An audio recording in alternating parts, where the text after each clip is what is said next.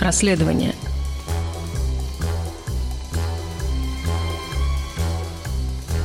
Здравствуйте, это подкаст издания «Инсайдер», и сегодня он посвящен расследованию с заголовком «Лаборатория. Как сотрудники НИИ-2 ФСБ пытались отравить Алексея Навального». Я, Анна Титова, сегодня поговорю с шеф-редактором «Инсайдера» Романом Доброходовым. Рома, привет. Привет.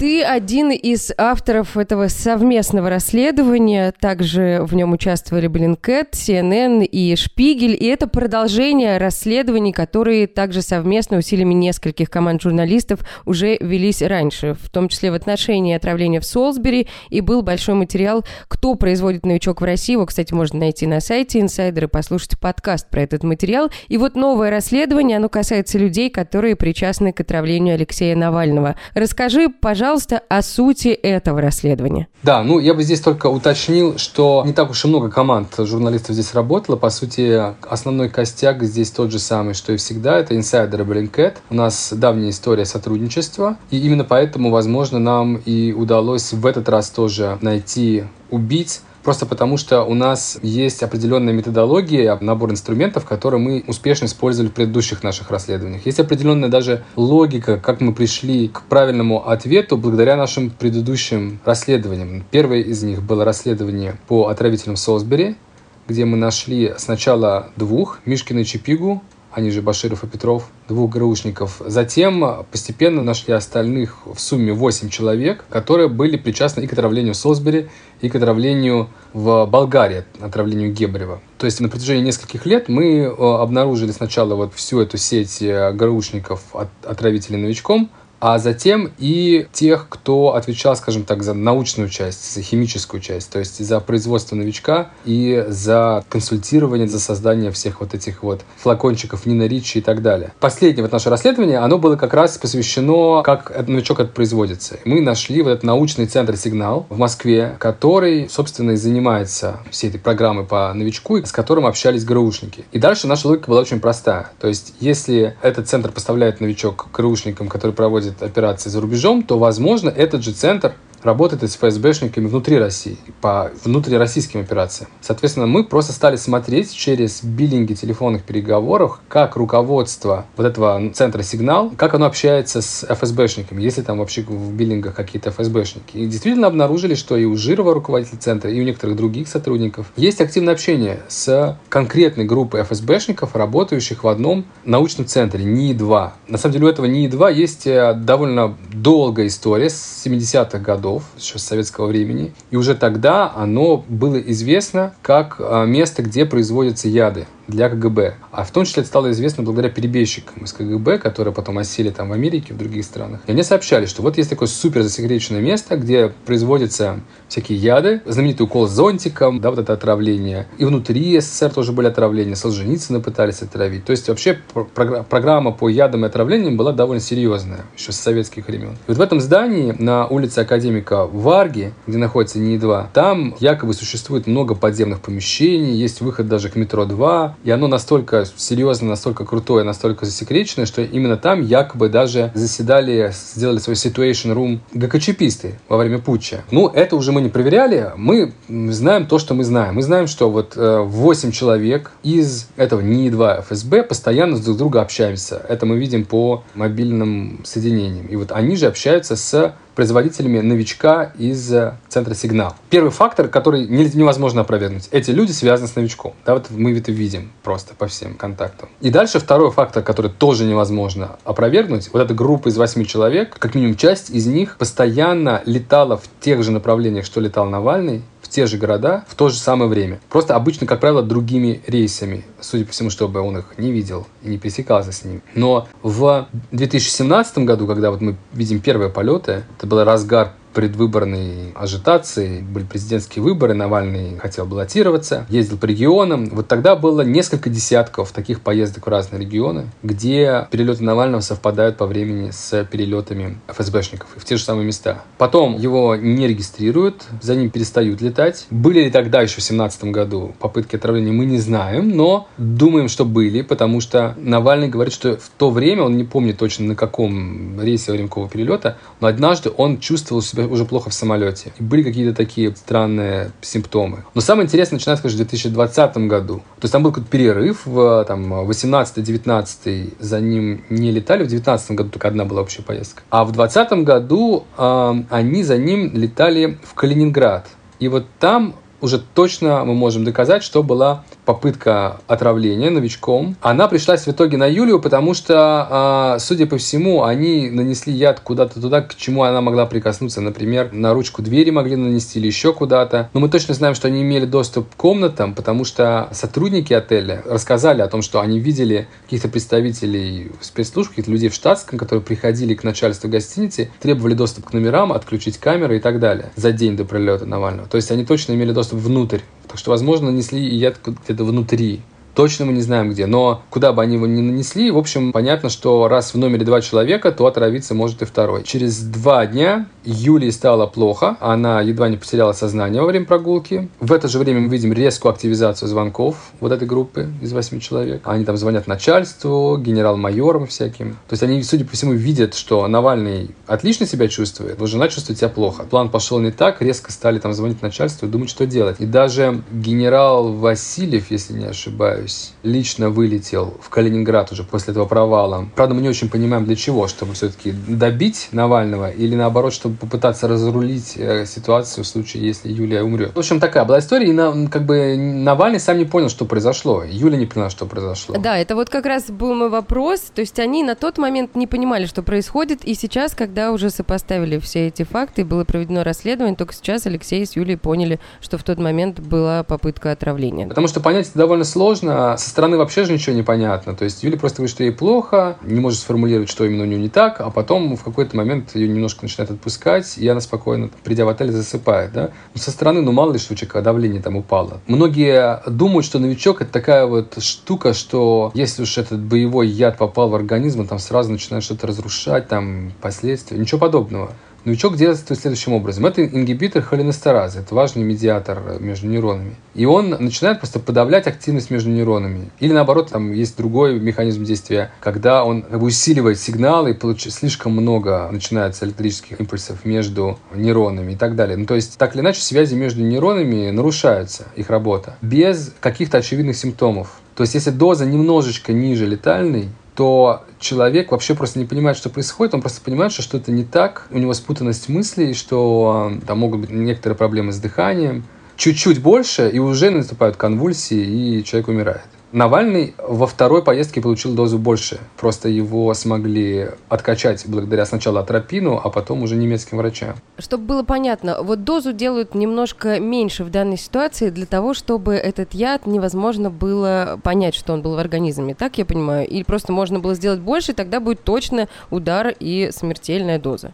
Нет-нет, они дозу сделали, они во всех случаях делают смертельную дозу, конечно. Там же невозможно математически точно просчитать, сколько именно попадет на его кожу вещества. Поэтому возникают столько проблем. Действительно, они могли бы дать прям какую-то лошадиную совсем дозу, как это было в случае с Кивелиди, предпринимателем 90-х годов, который был отравлен новичком. И, кстати, новичок тогда продал бандитам тот самый Леонид Ринг, который сейчас у госпропаганды главный комментатор по новичку. Вот он тогда продал две ампулы, которым можно тысячу человек убить. Остался абсолютно безнаказанным тогда. И сейчас вот он, э, значит, у нас подпевает госканалы. Так вот, Кивелиди там положили просто ватку, пропитанную новичком, в телефонную трубку, там доза была очень большая. Умер сам Кивелиди, если не ошибаюсь, умерла его секретарша, которая тоже потом поднимала трубку. Плохо себя чувствовали, но не помню, умер ли кто-то из оперативников, которые вел следственное действие. А через две недели после вскрытия Кивелиди умер еще и патологоанат. Это боевое отравляющее вещество и предназначалось для того, чтобы убивать целые города во время войны. Поэтому, если вы используете большую дозу, то вы должны понимать, что трупов будет очень много. Поэтому они хотят сделать дозу, с одной стороны, больше летальной, но достаточно маленькую, чтобы то, что называется collateral damage, да, сопутствующий ущерб был маленький. Не потому, что они жалеют кого-то, им, мне кажется, плевать на всех, а потому, что слишком много следов будет. Вот как в Солсбери мы помним, там плохо себя почувствовал полицейский, который туда приходил, Погибла Стерджес, женщина, которая флакончик потом подняла. Плохо чувствовал себя бойфренд этой Стерджес. Серьезно так наследили, и это было, конечно, ни к чему тогда ГРУ. Сейчас они вот стараются тоже минимум сделать. И вот в случае с Навальным уже когда, то есть в случае с отравлением в Томске, они сделали умнее. Ну, во-первых, я скажу просто, как мы это все нашли. Совместный перелет сначала в Новосибирск, а затем мы видим, что Александров, я не знаю, то ли он менял симку, то ли он еще что-то делал, но он на секунду включал телефон сначала в Новосибирске,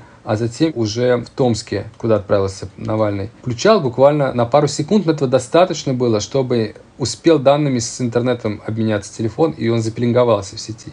Поэтому по Александрову, одному из этих троих человек, которые отправились вслед за Навальным, мы видим, что он был сначала рядом с гостиницей Фонда борьбы с коррупцией, где, где поселился Фонд борьбы с коррупцией в Новосибирске, а затем там буквально в нескольких минутах езды от отеля «Александр» в Томске, где был Навальный. И по перелетам, и по мобильным данным мы видим, что они там были. Более того, по звонкам, когда они именно активизируются, когда начинают звонить там в Москву и так далее, мы даже знаем, когда был яд нанесен. Это произошло несколько часов, когда Навального не было в номере, он ходил купаться.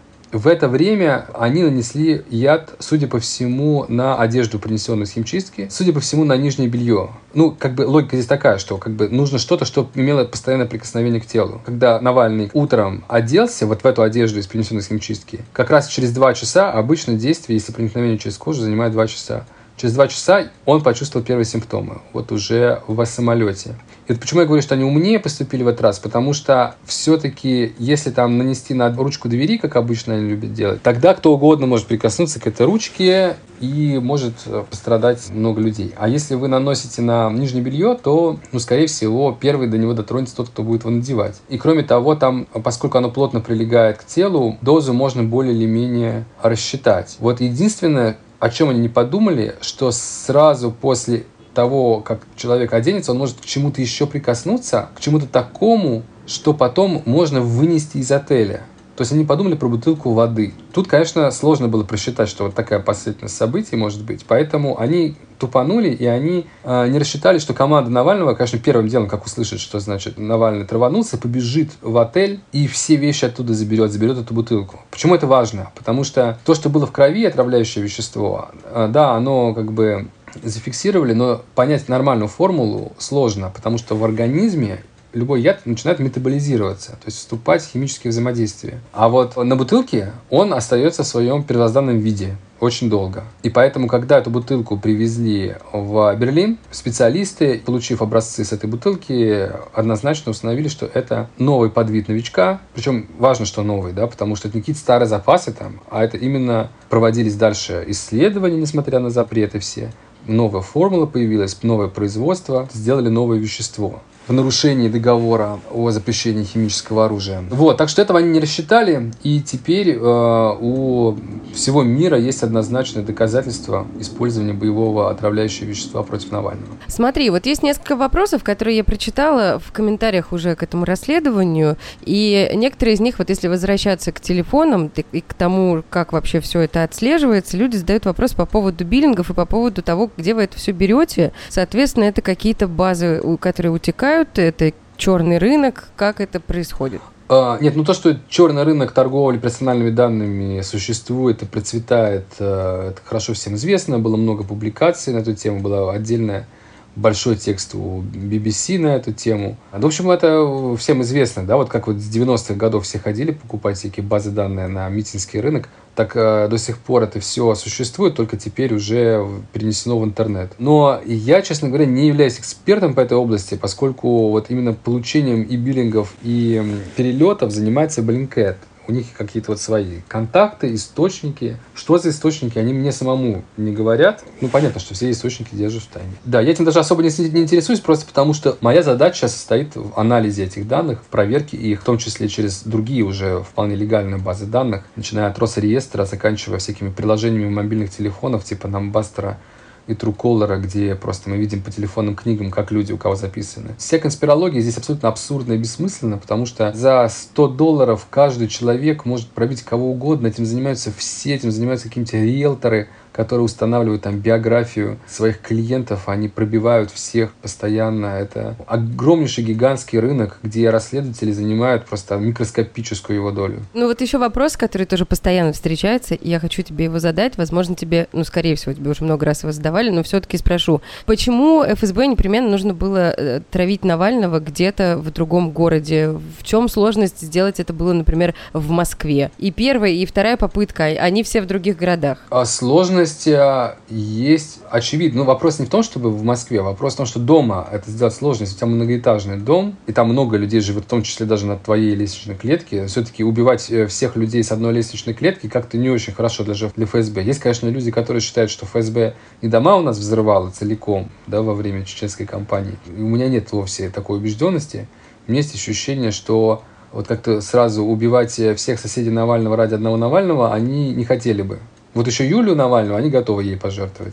А вот э, прям, чтобы всех людей слезть... Ну, и к тому же это будет как-то очень палевно. Может, им даже не очень жалко, но это как-то будет сразу громкая история, если там от сердечного приступа вдруг умерли все соседи Навального. Это же будет странно, да? Поэтому просто так вот нанести на ручку двери при входе в лестничную клетку, им сложно это сделать. Просто так вы не зайдете к квартире же, да, у нас сейчас везде все запирается и так далее. Хотя вот интересным образом эм, одним из э, вот этой группы, эти восьми, был человек, у которого адрес прописки до этого был в том же доме, что у Навального. Есть такая версия, которая вполне имеет право на существование, что они все-таки думали о том, чтобы отравить его дома, и в связи с этим завербовали одного из э, людей, который жил в этом же доме. Может быть, у них был и такой тоже проект. Но так или иначе это сделать сложно. Не всегда, конечно, это делают по месту жительства. То есть мы видим, э, что было отравление Верзилова, который, судя по всему, отравился не... Ну, как он, по крайней мере, считает, что не дома. То есть он был больше, чем два часа он был не дома перед тем, как он почувствовал себя плохо. Владимир Карамурзе тоже стало плохо на улице, но опять же, плохо на улице, но время действия это пара часов, может быть, он до этого к чему-то прикоснулся.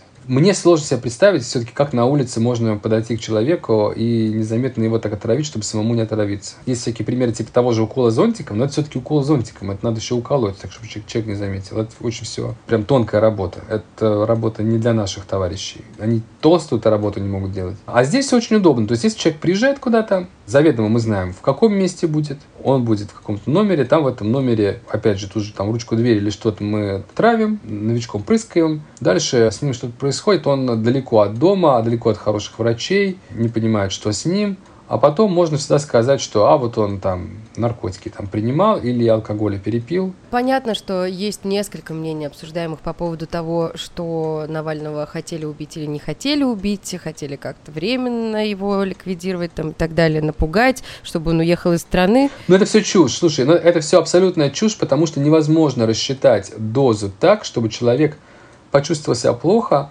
но потом точно не умер. То есть, если ты даешь ему дозу просто низкую, то с ним вообще ничего не будет. А если ты даешь ему дозу высокую, то ты не можешь гарантировать, что он не умрет. Вот про Юлию Навальную тоже ей повезло. Чуть-чуть бы что-то пошло не так, и она могла бы тоже умереть. Заранее непредсказуемая ситуация. Ни один врач, ни один химический эксперт никогда вам не скажет, что вот такая-то доза вам точно даст такой-то эффект. Поэтому они точно допускали, что Навальный может умереть, вероятность этого очень высока. Ну, то есть то, что он не умер, это опять же говорит просто о бардаке, который происходит в разных, в принципе, сферах, в том числе в спецслужбах. Нет, это говорит не о бардаке, это говорит о том, что они избрали такой способ, который не дает гарантии. Почему они избрали такой способ, это отдельный разговор. Я думаю, что они избрали его, потому что они хотели все-таки выбрать тот способ убийства, который было бы легко списать на естественные причины.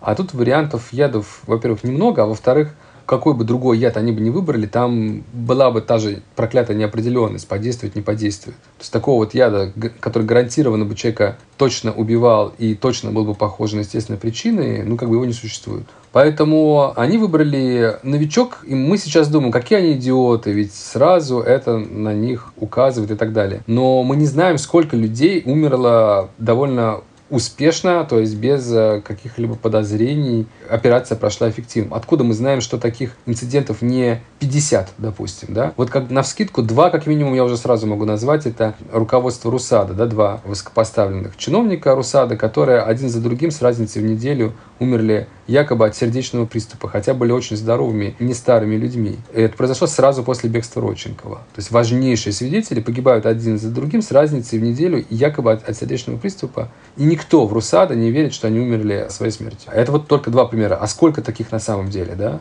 Может быть, их несколько десятков. Мы узнаем только о неудачных случаях. Про Карамурзу, про Скрипаля, про Верзилова. И там же тоже была цепочка целой случайностей им отчасти не везет, но отчасти действительно есть тот факт, что да, они просто идиоты, потому что они полагаются на такие тонкие материи, непредсказуемые, продолжают один и тот же метод использовать. Но тут же надо понимать, что кто командует, да? Если Владимиру Путину просто нравится, если ему кажется, что это очень круто, это очень прям по-шпионски вот так вот уничтожить своих врагов, то это может перевешивать аргумент, что люди узнают и подумают на него. Ну, вот ему нравится, может быть, так устранять своих врагов. Это очень романтично с его точки зрения. Надо это все учитывать. Да, вот человеческий фактор, когда все решает один человек. Ну, ты знаешь, в завершении нашего разговора я все-таки хотела бы попросить тебя прокомментировать как ты думаешь, что будет дальше? Вот, например, расследование выходит, Кремль никак не реагирует. После даже появляется информация, что Песков отменяет традиционные брифинги журналистов на два дня. И пока никакой реакции не происходит, что ты думаешь дальше будет?